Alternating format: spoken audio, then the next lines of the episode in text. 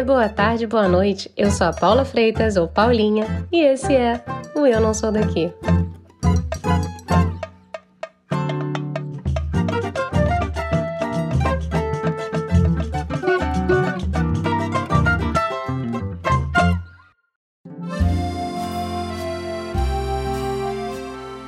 A história e a literatura francesa refletem séculos de ideias e conceitos. É na França que nasce a filosofia moderna com Descartes e no século seguinte vieram os filósofos iluministas. Aqueles caras, Voltaire, Rousseau, Diderot. Lembra das aulas de história? Bom, no século XX, o principal movimento filosófico foi o existencialismo, com Sartre, Camus, Simone de Beauvoir, essa outra galera. Há quem diga que o confronto de ideias faz parte da identidade nacional francesa, desde as altas hierarquias de poder até a galera bebendo um cafezinho no bar da esquina.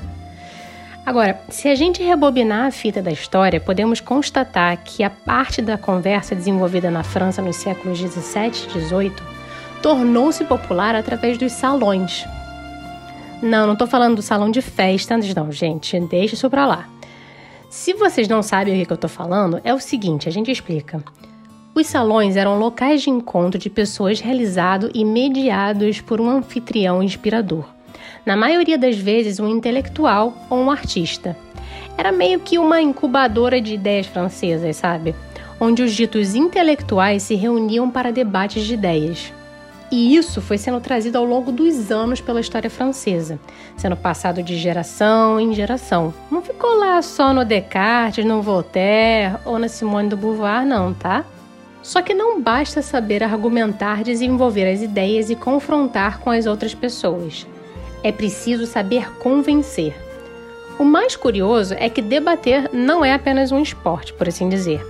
As técnicas de debate são aprendidas nas universidades e escolas na França. O publicitário Renan Miranda relata no episódio de hoje como debater é realmente um esporte nacional e não apenas algo do estereótipo francês, é visto no dia a dia. E também conta como pode ser irritante e cansar um bocado quando até o jeito de cortar queijo vira um debate.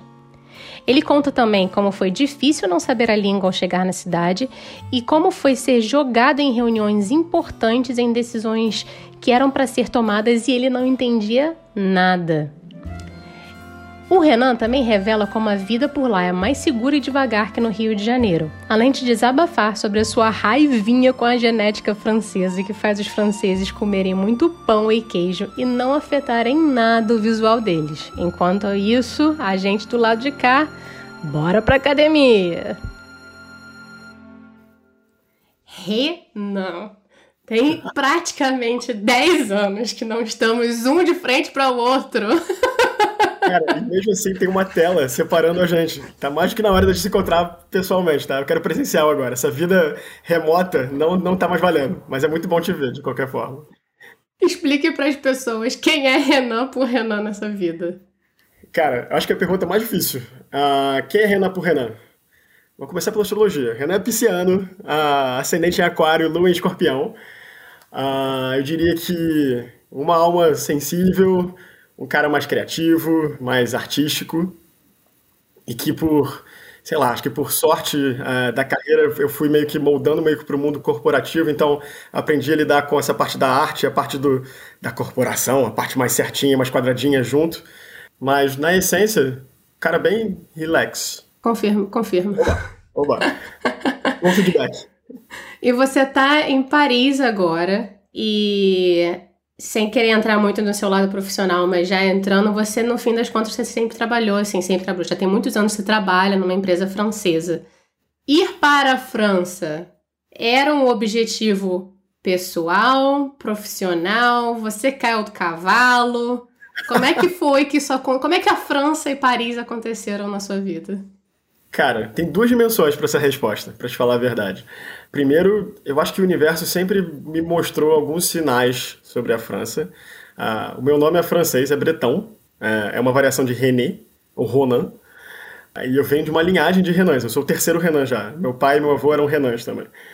O meu avô, quando era mais novo, ele morou em Paris, fez alguns anos em, Paris, ele tinha, ele manteve o apartamento lá durante muito tempo, então ele ia e voltava. Ele falava, não, quando você for maior, eu vou, eu vou te levar e tudo mais. Então, sempre teve um, meio que um, é, exatamente, tinha uma, uma, uma paixãozinha ali. E, de novo, por sorte também, é, eu fiz a gente fez PUC junto e depois eu fiz um MBA na PUC. E tinha um programa para levar o, o, os MBAndos, os estudantes da para a França, para Grenoble, no sul do, no sudeste da França, para fazer dois meses de mestrado e você mega pega um diploma sanduíche. Então acabei parando na França também para fechar o meu mestrado. Mas foi tudo meio que na sorte. Eu não estava planejando, beleza, a França está no meu caminho. E aí, por força das circunstâncias da vida também, eu comecei a trabalhar numa empresa francesa. Já tinha meio que a meta, tá, eu já, já tinha 32 anos de Brasil, amo, amo o Brasil, amo, amo o Rio de Janeiro, acabei de voltar de lá de férias, uh, mas eu sempre quis, sempre tive um, um, um comichãozinho de falar, hum, eu quero, eu quero mudar de país, quero viajar, quero ter, quero experimentar outros perrengues um pouquinho. eu falei, ah, pode ser que aqui seja o, o pulo do gato, pode ser que aqui seja a oportunidade. Mas essa empresa está em tudo quanto é canto, então podia ser Estados Unidos, podia ser a França, podia ser a China, podia ser a Índia, o que quer que seja. E acabou que apareceu uma oportunidade na França que foi. E falei, é isso, é agora. Mas não foi direcionado para a França, mas o universo foi me empurrando. Olha. Acho que foi destino. E agora, confesso que, sem arrependimentos, tá? Eu adoro. A vida na França é bem maneira. Então, se adaptar foi quase que uma coisa natural para você? Rolou algum tipo de choque quando você chegou aí? Hum, natural pode ser um pouco forte. A, a cultura francesa tem, um, tem suas peculiaridades. Uh, depois te conto umas anedotas mais pra frente também. Demorou um pouquinho. Eu cheguei na França num momento muito peculiar da, da, da França mesmo, porque foi a época do, dos coletes amarelos, do Gilets jaunes. Então, cada fim de semana, você tinha gente fazendo protestos, tacando fogo no em carro na rua. Então, é, é, as minhas primeiras semanas foi ok, onde é que eu posso ir de verdade sem, sem passar risco de vida, né? Sem me enfiar no meio de protesto, etc. E aí, acho que foram seis meses disso. Ah, em seguida veio a pandemia, que também fez a vida ficar um pouco diferente. E agora é que a gente começa a ter um pouco mais de normalidade. Então, a transição aconteceu que tinha que acontecer. É, e eu dei sorte porque fui, fui fazendo algumas amizades no meio do caminho que foram me ajudando bastante, com franceses, mas com gente de tudo, tudo quanto é canto do mundo também. Mas a França em si foi me mostrando alguns desafios que, no fim das contas, que acho que até ajudaram, tá? A pandemia me ajudou a ter um momento de autorreflexão e de calma em relação à minha transição, que eu não estava esperando. Ao invés de dar ansiedade, foi, não, não, não, agora é o momento de respirar um pouquinho e aproveitar, aproveita seu apartamento, depois aproveita o seu bairro, depois aproveita a cidade. Eu fui do, do, do micro ao macro, Uhum. E a vida foi me obrigando a, a desacelerar um pouco. Caramba! E, e você acha que esse tipo de reflexão foi uma coisa que, sei lá, a cultura francesa meio que te ajudou? Ou você acha que foi uma coisa que talvez a pandemia, né, essa, esse, esse estar enclausurado de maneira forçada foi meio que o gatilho para te desacelerar da vida? Eu diria que foi mais a pandemia. A cultura francesa. Uh não é uma cultura acelerada como a cultura carioca. Carioca tá sempre andando rápido pelas ruas. Francês gosta de flanar, gosta de sentar no café. Eu estou exagerando um pouco agora com o estereótipo, mas é, é, uma cultura que leva a vida um pouco mais calma do que a vida do, do brasileiro típico. Então, eu não diria que foi a cultura francesa que me ajudou, foi mais a pandemia. Mas, ao mesmo tempo, o fato de ter. A França é um país que te dá muita segurança, te dá muita estabilidade do ponto de vista de saúde, do ponto de vista de educação, de transporte, de, de infraestrutura de uma forma geral. E isso ajuda. Quando você não precisa pensar em, ok, eu vou sobreviver a isso aqui tudo, porque você sabe que você tem uma base boa, você consegue ir para o próximo, pro próximo passo da, da pirâmide de Maslow e, e falar, beleza, agora eu posso me preocupar com comigo como ser humano sem me preocupar com a minha sobrevivência. Cara, que. Então, é é engraçado você falar sobre isso, porque assim, eu já tinha conversado com algumas pessoas e eu acho que segurança é, é um tema que volta e meia as pessoas trazem, né? As pessoas que estão fora do país. Mas você trouxe uma coisa que eu achei interessante, que é a questão de você teve tempo para não focar no externo, basicamente. Você teve um tempo para si. E, e, isso foi importante. É, achei, achei bastante importante trazer, porque eu acho que é um pouco disso, né? Morar fora traz um pouco uma, uma calmaria pessoal. Eu concordo com você. E é engraçado que agora, com perspectiva, olhando para trás, eu concordo e vejo e adoro. Parece que, parece que tudo foram flores. Não, com certeza não. Teve muita ansiedade no meio do caminho. Teve muito. Tiveram muitos questionamentos. Tipo? Tipo, cara, será que eu vim aqui na, na, hora certa? Será que eu vou dar certo aqui? Será que eu vou fazer amizades novas aqui? No fim das contas, a, a, decisão foi acertada mesmo? Rola, rola uma dúvida. Rola uma dúvida, mas uh, por sorte, a resposta veio sempre rápido. Sim, foi acertado. Sim, aqui tá, aqui, aqui tá te dando oportunidade que talvez você não fosse ter de volta na sua casa no Rio de Janeiro. Então, mas óbvio que a ansiedade vem com pacote. Nada, nada tão simples assim. E você acha que foi uma coisa assim, uma ansiedade, um medo, de medinho de cara, tô fazendo a parada certa, por uma questão de síndrome do vira-lata, ou só uma insegurança porque era muito, muitas variantes, sei lá, a serem questionadas ao longo do caminho? eu vou te falar que é um pouco dos dois, tá? Eu tive um, um, momento, principalmente no começo, onde eu não dominava muito o francês. Tinha sempre um momento, em, principalmente em reunião, reunião mais, mais cascuda, que do nada todo mundo começava a falar em francês. E eu sacava que aquele era o momento chave da reunião que, onde as coisas estavam meio que pegando fogo. E eu ficava meio do lado, meio de fora, assim, olhando, tipo, ah, tá. O que, que eu faço agora? Então, nessas horas, bateu, bateram, bateu o complexo de vira-lata Tipo, ok, o que, que esse brasileiro, esse moleque, na época eu tinha 32, esse menino de 32 anos está fazendo aqui sem falar um pingo de francês. Mas isso ao mesmo tempo também acendeu uh, um, um, fogo no, no, no, nas minhas costas. Falei, vem cá, vai aprender francês vai aprender rápido. Vai fazer esse negócio. Uh, e a segunda coisa da, da, das possíveis variáveis. Vou te falar que, de novo, comparado com o carioca, com brasileiro de forma geral, mas especialmente o carioca, o francês demora muito para esquentar em termos de relacionamento, em termos de amizade. Então, você chega para marcar, sei lá, um café que seja, eles são super formais. Tem todo um, um, ritual. Você não, você não pega intimidade fácil, você não pega amizade fácil. Até chegar no momento que as pessoas convidam você para casa delas, que começam a conversar um pouco mais sobre a vida mais íntima, mais pessoal delas, demora um, um bocadinho. E aí bate aquele sentimento de rejeição também do tipo, ok, será que eu não estou sendo simpático o suficiente? Será que as pessoas não gostam muito de mim? Mas não, é porque tem uma curva. Então, é demorada. E é, pode ser chatinha e dá, dá um frio na barriga. Tipo, ok, vou ficar aqui, tá frio, não vou ter amizade, não vou ter amigo. É, bate um medinho. Ai, mas enfim, é, eu acho que tem uma, uma, uma questão do estereótipo do francês, que é o francês, assim, meio dono do mundo, né? o francês que é conquistador, o francês, uma coisa meio que napoleônica, Luís XIV. tipo, eu sei tudo sobre culinária, eu sei tudo sobre história, eu sei te explicar política. E tem também um lado de muito, muito estereotipado de putz, francês fede, o francês é arrogante, ele carrega a baguete embaixo do braço que, que é verdade e o que, que não é verdade na sua humilde experiência. Vamos lá. É, alguns estereótipos são, são verdadeiros, mas eu comecei a descobrir os motivos por trás dos estereótipos. Por exemplo, vou te falar que eles não são necessariamente arrogantes. Óbvio que tem sempre um ou outro que são, mas faz parte. Tem sempre um ou outro brasileiro que também é.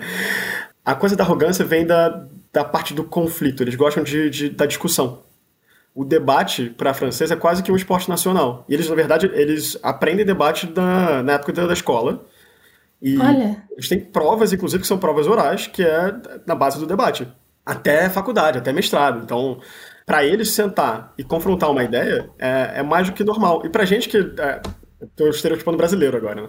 Pra gente que é um pouco mais na, na base da, da, camaradagem, a gente vai, a gente ri, a gente se relaciona com um sorriso no rosto, eles meio que não, eu quero aqui confrontar uma ideia, porque se eu sair desse, desse café sem aprender uma coisa nova, o café não foi produtivo para mim. Então tem, tem uma pegada aí que é, é super interessante, mas que demora também para pegar. A, a, curva que eu te falei vem disso também. Para você entender essa linguagem. É... Mas tem umas outras coisas também que são meio, são meio ridículas até. Eu tenho uma história, é, logo na minha primeira, segunda semana em Paris, todo feliz da vida, indo numa boulangerie, indo pra padaria, vou comprar pão. É, feliz da vida, então, eu posso ter duas coisas. Primeiro pedi, eu quero uma baguete, em, em francês, mas com sotaque carioca, baguete. Ah, pra mim, o que é uma baguete? Eu falei, uma baguete. Aí fiz o, a, a mímica, tipo, é um pão. Ah, em baguette. Tava numa padaria. Qual é? tipo, ajuda aí, amigo. Exatamente, faz um esforcinho pra, pra entender. Mas enfim, ele entendeu. Enquanto isso, eu tava achando graça, eu tava sorrindo. No final, ele, ele me deu a, a baguete e falou: Sabe como é que eu sei que você não é francês? Eu falei: Por quê? Porque você está sorrindo muito. E virou a cara e foi embora. Eu falei: ah, que... Ele não me conhecia. Ele não tinha menor entrada comigo para me dar um feedback. Ele me deu na lata de vem cá, eu tô sorrindo Olha. muito. Então, tem, tem uns estereótipos meio esquisitos, tem umas pegadas esquisitas, assim, que eu confesso que eu ainda tô aprendendo. Hoje em dia eu ainda vou à mesma padaria e hoje em dia o cara é, é meu amigo. uh, mas é um humor também que é mais seco. Eu até hoje não sei se ele tá fazendo piada comigo ou não. Eu tô. Meu lado otimista quer dizer que sim. mas é. Tem um. um essa parte de, de uau, o que, que eles querem dizer com isso é, é esquisito. E, e, o restante dos estereótipos de carregar a baguete embaixo do braço, eu confesso que eu tô fazendo a mesma coisa, tá? Gente, não comam baguete com Renan. uma baguete embaixo do braço, uma sacolinha com, com vinho e alguns queijos e vou pro parque, feliz da vida. Só falta a boina. O dia que eu colocar a boina, eu sei que eu, que eu assimilei completamente. E aquela camisa listrada. A camisa listrada você tá vendo aqui agora, né? Já tô aqui usando, inclusive. Todos os estereótipos, check, check, check, check, check. Exatamente, eu tô marcando a lista toda dos franceses. muito bom, gente, muito bom. É, e você trouxe também o lado do trabalho, né? Eu acho que essa questão da língua talvez pegue um pouquinho. Mas teve algum tipo de aprendizado cultural que rolou no seu ambiente de trabalho? E eu digo, pergunto isso porque assim, para mim isso é uma curva constante e eu continuo tentando entender a cultura italiana através do trabalho e, e sofro, viu? Cara, eu imagino, eu imagino. É... O trabalho me ajudou, me ajudou a entender essas peculiaridades francesas. Uh, ao mesmo tempo, porque é um ambiente muito internacional aqui me ajudou a quebrar os meus próprios paradigmas e meus próprios preconceitos de como lidar com, com outras nacionalidades, com outras culturas. Hoje em dia eu diria que eu estou muito mais aberto para ter uma conversa despida de qualquer tipo de, de, de pré-conceito, de, de ideia, e chegar e conversar com, com francês, com japonês, com americano, com italiano, sem achar, sem achar, uh, sei lá, posso falar, falar da Itália, que italiano é mais acelerado, um pouco mais caótico, talvez. Estereótipo, óbvio.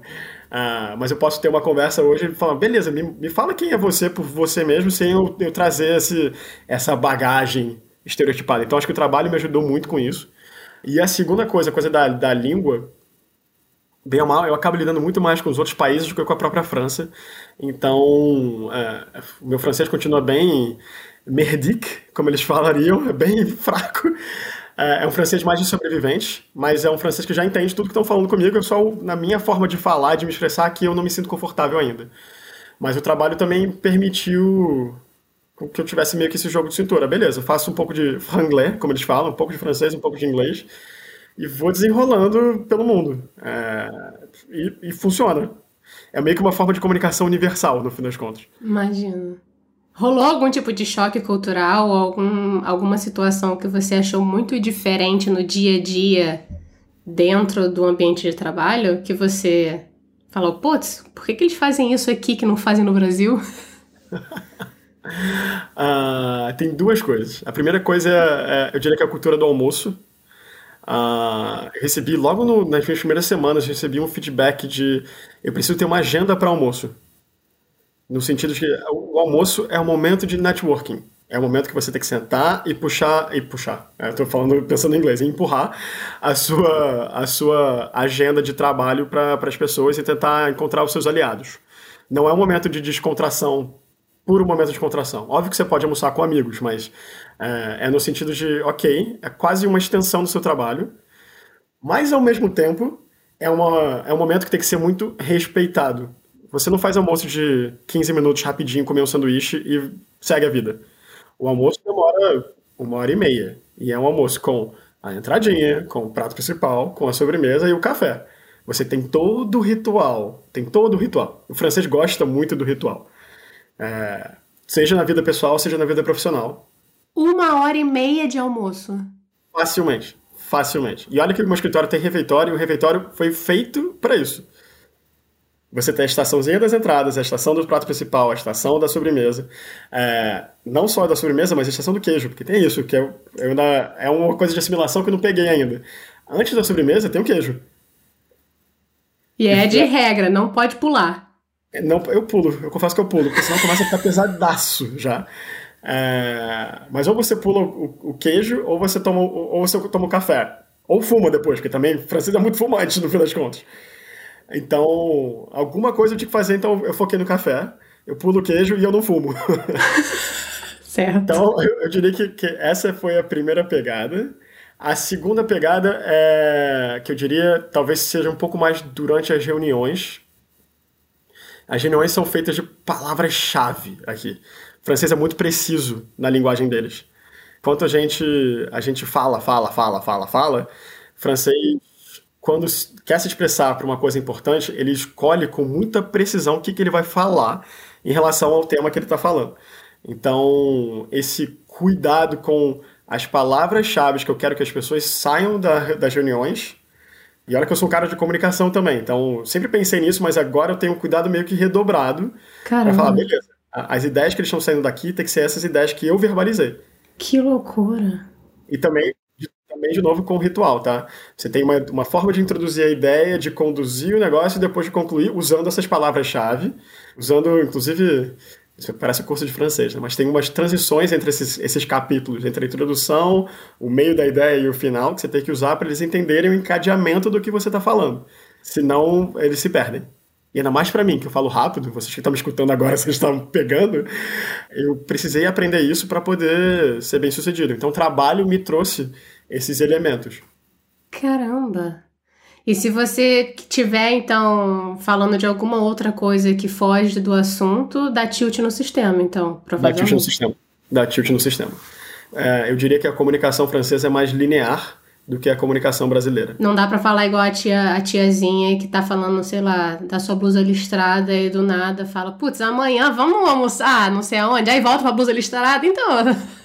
Exatamente. Você vê que, que é, sabe aquele barulhinho do Windows? Você vê que acontece a mesma coisa na, na, na, na cabeça deles, que eles param, olham, a cabeça meio que gira pro lado, tipo, hã? e aí, esse é o momento que eu sei que eu perdi a reunião. Já, ok, já acabou, ou, ou, eu retomo a linha do raciocínio muito, de uma forma muito forte, ou perdi, perdi completamente a minha audiência já. Caramba, que curioso, muito curioso. É, não, é interessante, interessante. Eu tive sorte porque eu fui exposto a muitos franceses ainda no Brasil.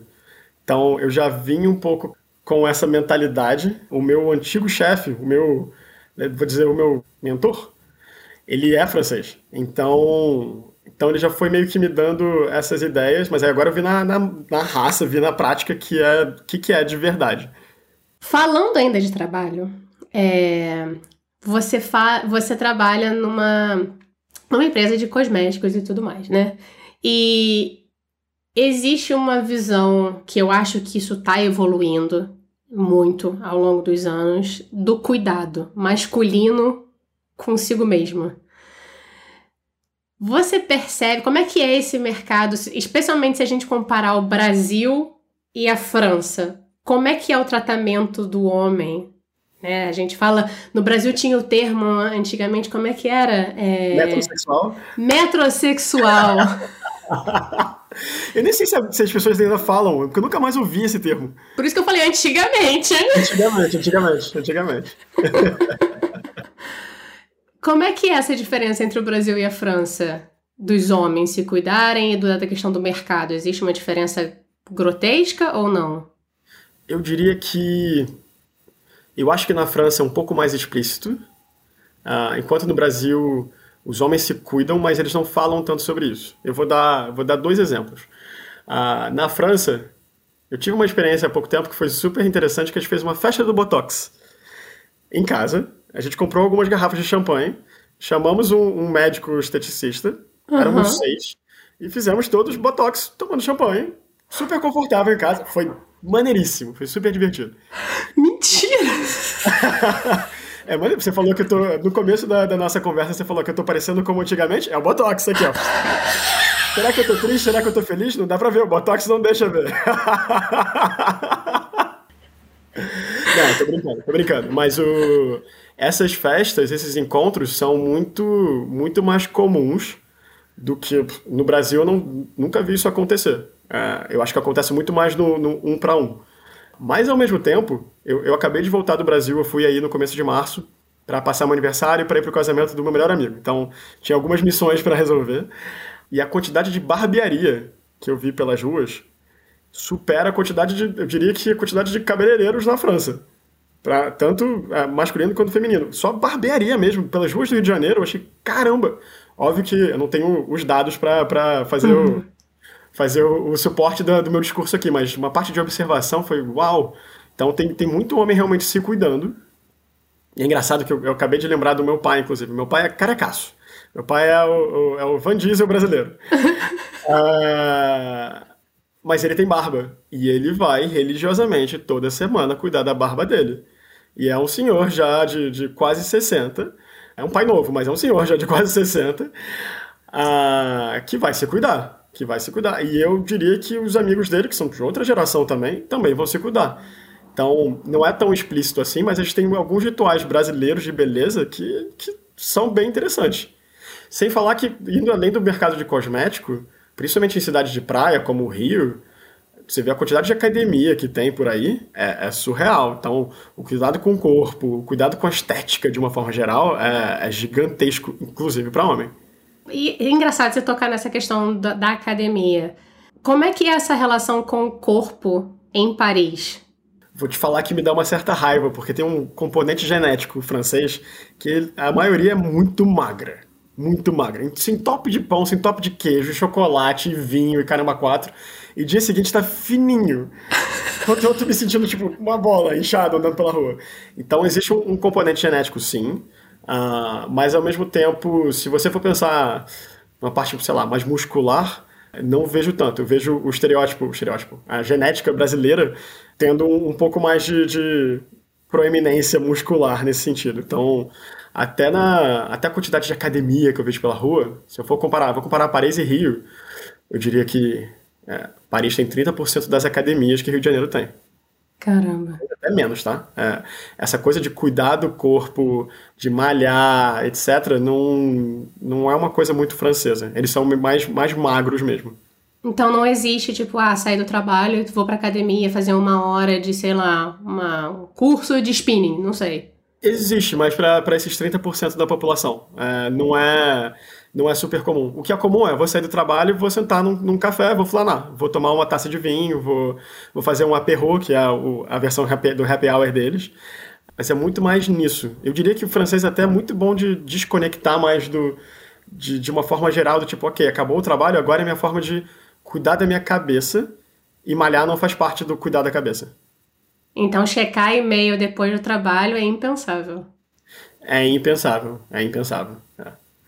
Tem momentos, Sim. claro, momentos e momentos, mas não é. Eu diria que não faz parte do, da rotina. E a gente falou da questão do cuidado do corpo, a gente falou também da questão da, das academias. E a questão do machismo? Você acha que existe uma percepção positiva ou negativa com esse cuidar do corpo em Paris ou na França em geral? Boa pergunta, boa pergunta. Um, é engraçado que francês é muito eu estou generalizando, claro.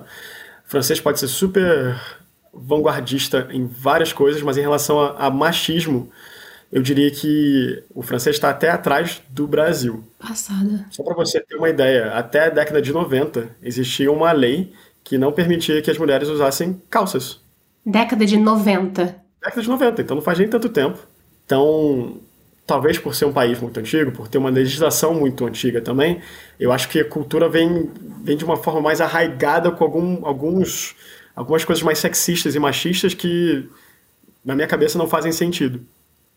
eu vejo que está mudando, tá? É, falando de mercado de trabalho de novo, eu vejo uma preocupação muito forte hoje em dia de, de você ter um equilíbrio entre homens e mulheres. Uhum. Mas se você for pegar o CAC 40, que são as 40 maiores empresas da, da, da França, eu diria que ele é ainda muito mais masculino do que feminino. São poucas as empresas que você vê, ah, beleza, tem um equilíbrio, ou até tem mais, mais mulheres do que homens, e eu, eu diria que vem dessa cultura um pouco mais machista. Enquanto no Brasil, óbvio que tem machismo, tem muita coisa intrínseca na nossa cultura que eu acho que a gente não precisa quebrar em relação a gênero, mas eu acho que o diálogo também é um pouco mais aberto. Hum. Acho que a gente não está tão consolidado nas nossas opiniões, acho que a gente tem mais margem de manobra. Interessante. Interessante. Você diria que é a mesma coisa. Nós somos dois brancos aqui conversando é, hoje. Mas você acha que a questão de diversidade também de cor é, é uma coisa que é difícil? Se a gente pensar na mulher branca, é mais difícil da mulher, é mais fácil da mulher branca chegar ao topo do que uma mulher negra chegar ao topo na França, por exemplo? Infelizmente, eu acho que sim. Eu acho que sim. De novo, eu vejo uma preocupação de, de fazer isso acontecer, mas eu ainda não vejo isso acontecendo tão cedo. A França, eu vou falar de Paris especificamente, é predominantemente branca, com certeza, mesmo tendo colônia, mesmo tendo um passado, vou te falar, um passado colonial muito, muito pesado. Paris, o centro de Paris é branco, enquanto a periferia francesa é composta de não só, não só de negros, tá? mas de, de árabes, de todas as outras nacionalidades e cores também, e ainda é uma questão de, de centro versus periferia. E aí tem uma, toda uma parte sistêmica aí de, de, de, educação, de segurança, de estabilidade, que no centro é muito melhor. Então, os franceses brancos são mais.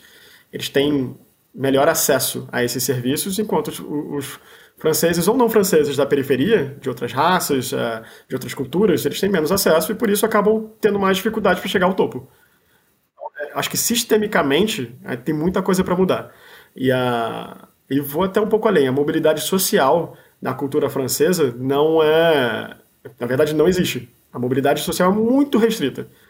É falta de acesso mesmo, tá?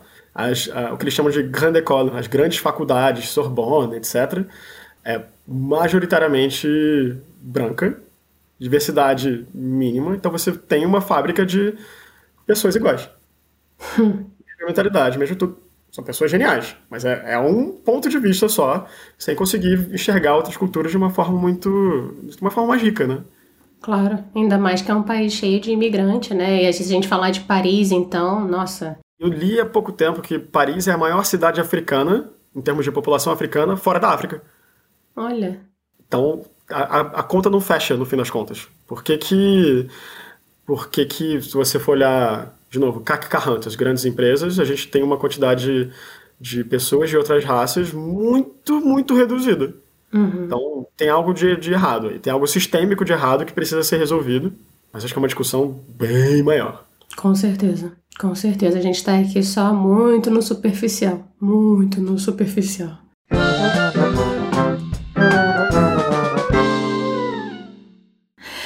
Vamos mudar então? Vamos. Vamos, vamos, vamos lá. Vamos de momento chorrindo. momento chorrindo, vamos lá. Que é o momento rir para não chorar, que eu peço para você dividir aquela gafe, aquele perrengue, aquele momento que você ficou, Renan, por quê? Cara, eu vou te falar que tem alguns, tem alguns. É... Não, tem um que vem aqui na minha cabeça que foi ridículo. Francês, de uma forma geral, não facilita muito a vida. Tem muito processo e burocracia que é, é de verdade, é ridículo de vez em quando. E tem umas coisas de, de arquitetura, especificamente de arquitetura, que foi, foram feitas para serem bonitas, mas não práticas. Então, é, eu cheguei a um, momento, eu fui visitar. Não era nem visitar, eu fui a um médico, na verdade. Então, cheguei, fui ao médico e os, os apartamentos na França, geralmente, eles têm, um, um eles têm duas portas. Uma, um código para a porta principal e depois um outro código para a porta secundária. Então, eles têm meio que dois momentos antes de você entrar no prédio propriamente dito. E para você sair, geralmente tem um botão que você aperta, a porta abre e você vai embora. Então, cheguei, fui. Entrei com os dois códigos, foi esse médico, beleza. Até aí, tudo bem, na hora de voltar, eu entrei na, nessa segunda porta e cadê que eu não encontrava o botão de jeito nenhum para conseguir sair. Tentei voltar, falei, beleza, deixa eu voltar ao médico, o médico vai me ajudar. Por algum motivo, o código que ele me deu era um código temporário. Então, não entrava. Não entrava. Como assim, gente? Não entrava, não entrava. E eu não tinha o telefone do cara, não sei o quê. Então eu fiquei preso entre essas duas portas durante meia hora até uma alma viva aparecer e, e, e me tirar dessa prisão. Então, sabe aquele momento tipo, cara, que derrota? e foi, pra, pra, começar, foi uma idiotice minha. Eu tinha que ter me ligado antes, eu tinha que ter pego o telefone do médico, tinha que ter inventado alguma coisa. E aí, quando a pessoa finalmente apareceu para me ajudar, é, foi no começo da minha, da minha ida pra França, então eu não conseguia nem expressar por que, que eu tava estressado, preso no, nesse quadradinho. E a pessoa falou: Não, tá vendo essa estátua aqui? Era uma estátua, e o botão era dentro da boca da estátua. Ah, você é de sacanagem. Era, exatamente, era lindo, porque beleza, esteticamente, maneiríssimo. Caraca, cara, eu não ia adivinhar nunca. Nunca. não tinha uma seta, não tinha um nada. Nada, nada. Porque era pelo bem da estética. O prédio era lindo. O prédio era lindo. E esse espacinho que eu fiquei preso era super bonito também. Meio escuro, no fim das contas. Ficar preso entre duas portas era meio escuro. Mas, cara, pra que facilitar? Pra que, pra que complicar se você pode facilitar? É, então foi um, foi, um perrengue, foi um perrengue tão idiota. Eu me senti tão, tão, tão mané. Mas depois disso, depois disso eu comecei primeiro. Primeira coisa que eu faço quando eu entro num prédio que eu não conheço é como é que eu saio daqui agora? coisa, se for, sei lá, um médico, ou algum amigo, alguma pessoa que eu não conheço tanto, o telefone da pessoa para poder pelo menos ligar e vem cá, me, me resgata aqui. É, uma francês de vez em quando faz, faz as coisas para a vida ser um pouco mais difícil. Você tem risada depois, mas é um pouco mais, é um pouco mais difícil. Uh, e o outro, a outra coisa foi, cara, foi logo no, no começo também da, da, da minha jornada francesa. É, o bilhete do metrô diz magnetiza, principalmente se você deixar perto do celular. E o meu, tentei colocar, não rolava, não rolava, não rolava. Fui reclamar com a moça do guichê. E a moça, um francês merdique, de novo, um francês bem mais ou menos. E a, a moça, não, vem cá, é, eu não concordo. Por mim, você tá. Você tem que comprar outro bilhete. E eu fiquei revoltado. Eu falei, cara, eu já tenho meu bilhete, você não vai me fazer comprar. Bate aquele. Bate brasileiro. É... Barraqueiro. Barraqueiro, exatamente. Não é nem a questão do valor, não é? Não são os dois euros que eu vou gastar. Mas, cara, eu tenho um bilhete e parou de funcionar. Não, não pode. Sei lá, fiquei 10 minutos. No momento, eu lembro de é feio de parar pra pensar. Tem um momento que minha cabeça estava dentro do guichê dela. Vem cá, me dá um bilhete, me deixa passar. É, e nisso formando uma população atrás de mim, né? uma fila atrás de mim, querendo falar com a mulher. Eu falei, cara, olha o que, está acontecendo, me deixa passar. Ela me deixou passar super revoltada, super amarga. Falou: vem cá, mas se tiver fiscalização, você vai pagar a multa. Vai pagar a multa, são 50 euros se você, se você for, uh, for pego sem, sem um bilhete. Não tô nem aí, me deixa passar, eu quero ir pra casa, não sei. fui. Mas fui, fui puta vida. Tinha fiscalização ou não? Não tinha, não tinha. Quase nunca tem. Eu já, já passei alguns momentos de, de pegar essa fiscalização, mas eu tô há três anos já em Paris. Eu devo ter pego quatro, cinco vezes na vida. É. Eu ah. pego metrô todo dia. Então não é nada. É. Mas sei lá, ia, já tava num, num, dia, num dia de fúria. Ia, com certeza ia ser o dia que eu ia pegar a fiscalização e ia pagar a caceta da multa. É sempre assim. Quando a gente quando a gente não quer, é que acontece. Exatamente. Então, depois que o, que o estresse passou, eu, eu fiquei, sei lá, 20 minutos no metrô falando: caraca, eu vou ser fiscalizado, alguém vai me pegar, vão pegar essa multa, eu vou pegar essa multa, eu quero pagar a multa. Foram 20 minutos de tensão. Tá Renan dentro do metrô refazendo todo o cálculo financeiro do mês, sabe? Exatamente, esses 50 euros, cara, o que, que eu podia estar fazendo? Podia estar jantando num lugar legal, podia, sei lá, podia viajar, podia economizar, o que, que que seja, mas eu não quero dar esses 50 euros de bobeira. Que eu já tinha pago! Eu já tinha pago, pô. Sacanagem. Quando o carioca entra em conflito com o parisiense. Exatamente, exatamente. Ai, meu Deus do céu. Por favor, não, não brigue com a moça do guichê, tadinha.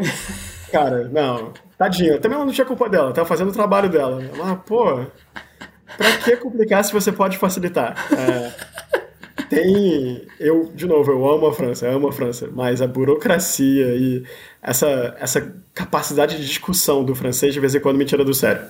Mas é uma discussão gratuita por tudo, é tipo um prazer em discutir por qualquer coisa, até o bilhete, do bilhete a, sei lá, a cor da caneta.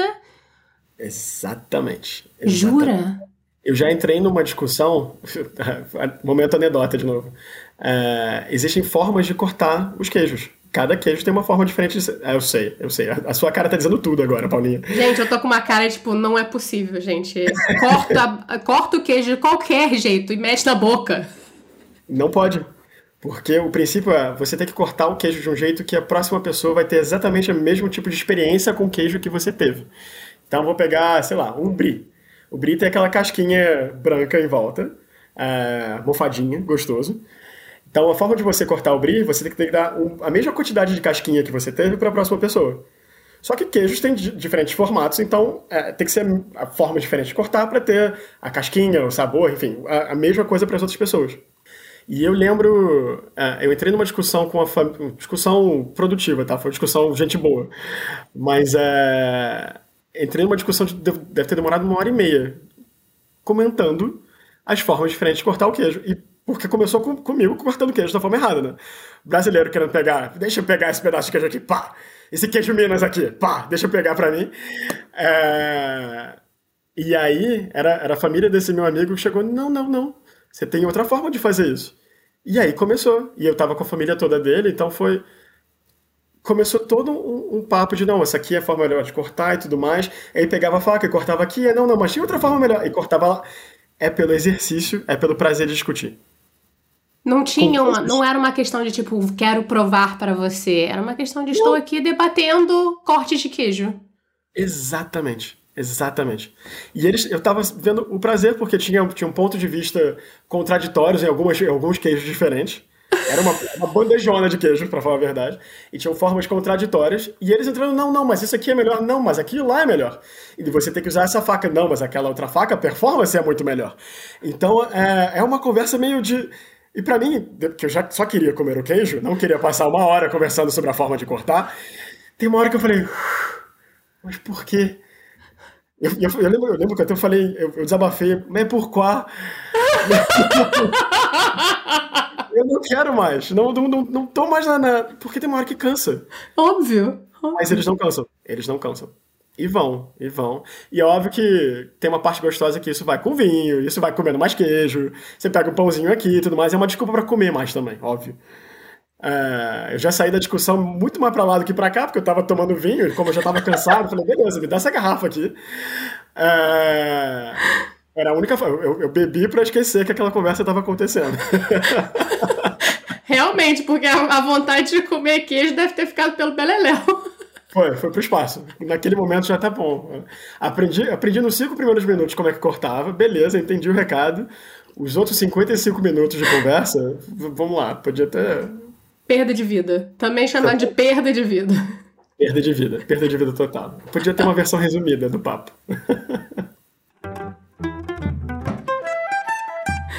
Renan, vamos agora de momento bate-volta. É o momento que eu faço a Marília Gabriela e faço um ping-pong aqui com você. Tá preparado? lá. Não sei, mas vambora. Vamos, sem preparar mesmo. então bora. Bora lá.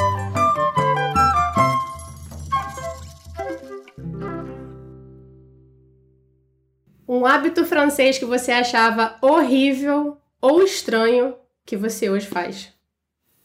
Pão debaixo do braço. Baguete, baguete no sovaco. Baguete no CC, gente. Baguete no CC. Emily in Paris ou Amélie Poulain? Amélie Poulain disparado. um lugar escondido de Paris que você ama? Montmartre. Uh, atrás de Sacré-Cœur tem uma tem um jardinzinho que ninguém conhece, que é fofo e a vista é a vista na verdade não é para Paris, a vista é para trás de Paris mas como é em cima da montanha, você vê tudo. Tudo. Então, dia de primavera ou verão, e como não tem ninguém, é uma parte de Montmartre que não tem turista. Espetacular. Ó! Oh, ó! Oh, quando te visitar, você vai me levar. Partiu. Vamos lá. Eclair. Crepe com Nutella ou pão ao chocolate? Pão ao chocolate. todo dia de manhã pão e chocolate. Então você, você desbrasilizou o seu café da manhã? Eu tô assimilando. Tô assimilando total, Paulinha. Tô virando francês já. Mas vou te falar, é um hábito gostoso. Pão e chocolate. O croissant em si já é espetacular. Mas pão é. chocolate é um croissant com gotinha de chocolate dentro, não tem como errar. Agora, um amor. Flanar. Sentar no café, tomar, tomar um vinho, tomar um café e ver as pessoas passando. Uma amargura. Adorei. Uma amargura, a linha 13 do metrô francês, do metrô parisiense. Gente, que ódio. Tem um, tem um ódio específico. Posso, pode explicar o ódio? Por quê? A, a linha 13 tá no top 5 de linhas mais cheias, entupidas e mal trabalhadas, mal trabalhadas, mal conservadas do mundo. Eu não estou exagerando, se você colocar no Google, você encontra. E a estação que eu saio todo dia é a estação mais cheia da França. Putz. Da França, não é nem de Paris, é da França inteira. E todos os estereótipos do, do, do, CC, do, do mau humor e tudo mais, eu vejo de uma forma diária na linha 13. Então é uma amargura. É uma amargura. Agora, uma palavra em francês que você odeia.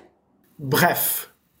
O que quer dizer? Significa quando você tá falando alguma coisa e a pessoa quer te cortar, tipo, resume aí.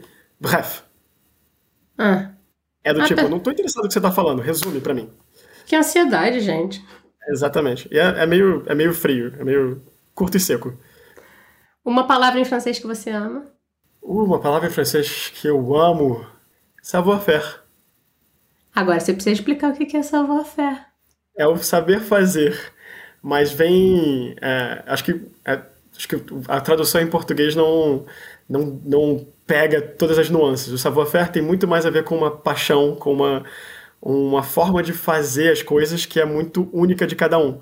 Então, Paulinha, você tem o savoir-faire de conversar e de se conectar com pessoas. Vai muito mais, vem daqui de dentro, entende? Entendi, entendi. Mas eu roubei, eu roubei, são duas palavras, é uma expressão, né? São duas palavras. Tá, tá valendo, tá valendo. A gente Demorou. aqui. A gente gosta de quebrar regra, entendeu? A gente gosta de debater. Aí sim, eu concordo. Bora terminar de modo avião, que é quando eu peço dicas. Aí pode ser de música, de livro, de série, de filme, de qualquer coisa que tenha te deixado feliz aí nos últimos tempos ou tenha te feito refletir. Tá. Vamos lá. Algumas coisas na cabeça. Acho que a primeira coisa, visitando Paris. É vem duas coisas em mente. A primeira é anda o máximo que você puder. Paris é tão gostoso em termos de arquitetura, em termos de clima, em termos de de tudo. Paris é, é, é uma cidade que você chega e fala, uau, as coisas aqui tem, tem um, um, um quê mágico. Até em relação à luz, a Lumière francesa, tem um quê mágico. Então, se você pega o metrô, se você pega táxi, você meio que perde essa sutileza da cidade. Então, anda, anda, anda, anda o máximo que você puder. É, e Paris não é grande, no fim das contas, então acho que caminhando em um dia você faz a metade da cidade já, você pega o, os pontos turísticos todos e, e aproveita. E isso me leva à segunda dica. Fuja dos pontos turísticos. É, principalmente se você já conhece Paris, óbvio que ver o arco, ver a torre, sempre dá aquele calorzinho no coração, mas Paris é tão mais do que esses pontos. Dando um exemplo, eu moro num, num bairro chamado Batignolles, que fica logo coladinho com Montmartre, no, no 17e, no, no, no arrondissement 17.